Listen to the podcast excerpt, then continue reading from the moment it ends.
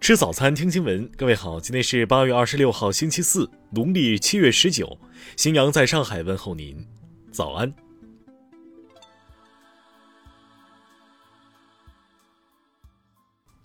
首先来关注头条消息。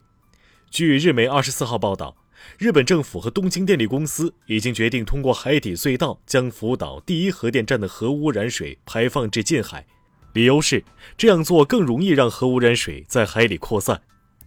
据德国海洋科学研究机构分析，核污水从排放之日起五十七天内将扩散至太平洋大半区域，十年后将蔓延全球海域。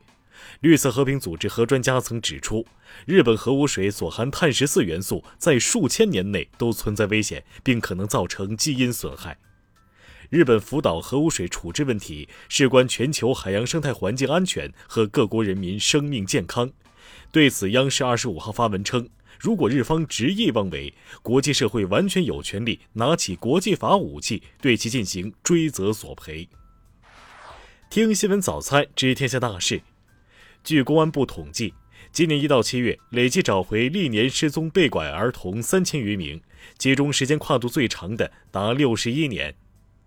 交通运输部消息，针对近期全球新冠肺炎疫情反弹问题，将加强闭环管理，严防境外疫情输入。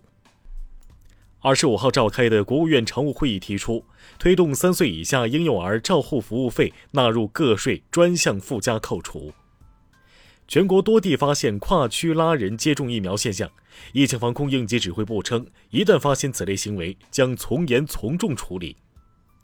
宁夏医科大学总医院消息，宁夏已确诊鼠疫患者病情转稳，未有人员死亡，网传病人已死亡为谣言。二十五号。中国石油召开新闻发布会，公布大庆油田古龙页岩油勘探取得重大战略性突破，新增石油预测地质储量十二点六八亿吨。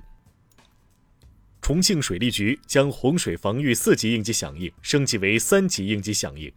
二十五号到二十八号，受降雨影响，重庆多流域可能出现一定程度涨水过程。国务院联防联控机制工作组医疗救治组消息。扬州重型和危重型的病人均已清零。下面来关注国际方面，韩国外交部二十五号消息，韩国将接收曾在韩国驻阿富汗使馆工作、帮助过韩国的阿富汗人及家属共三百九十一人进入韩国。俄罗斯制定新法律，禁止在建筑物、构筑物和住宅楼设置播放声音的广告，于八月二十五号生效。从二十三号起。越南胡志明市要求居民居家，以避免疫情扩散。当地军人为居家的居民采购食物，送货上门。自阿富汗塔利班占领首都以来，大量阿富汗民众涌入喀布尔机场附近。目前机场内的物价飙升，一瓶饮用水售价四十美元，约合人民币二百六十元。二十五号下午。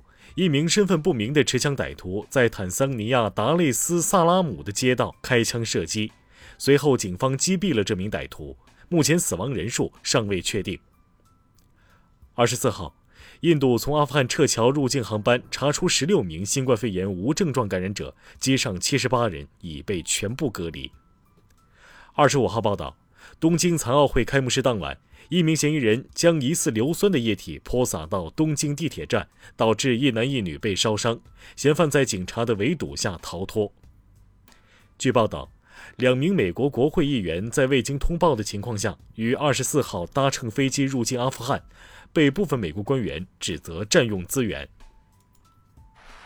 下面来关注社会民生。深圳市妇儿工委印发《深圳市建设儿童友好型城市行动计划》，计划到2025年将实现婴幼儿托育服务机构社区全覆盖。扬州发布公告，全市各级各类学校均暂缓开学返校。上海主播曾某某虚构被家暴女性人设，诈骗网友七百余万，浦东检察院以涉嫌诈骗罪对曾某某等人提起公诉。微信小程序已经开展饭圈乱象整治专项，已核查八十五个违规小程序，封禁小程序支付能力。山东邹平警方通报称，已核查网传未成年人被殴打视频内容属实，警方已立案调查。下面来关注文化体育。中国男篮国手周琦二十五号仍未与 CBA 新疆广汇男篮俱乐部完成续约，双方的合同争议已进入中国篮球协会的仲裁程序。二十五号举行的东京残奥会男子佩剑个人 A 级决赛中，李豪击败乌克兰选手，夺得中国首金。二十五号，东京奥组委回应金牌掉皮事件称。此次剥落的部分并非镀金，而是一层涂膜，不影响奖牌本身的质量。二十五号的环勃朗峰超级越野赛中，一名捷克选手意外坠落去世，赛事被紧急叫停，大约有近千名选手的比赛受到影响。以上就是今天新闻早餐的全部内容。如果您觉得节目不错，请点击再看按钮。咱们明天不见不散。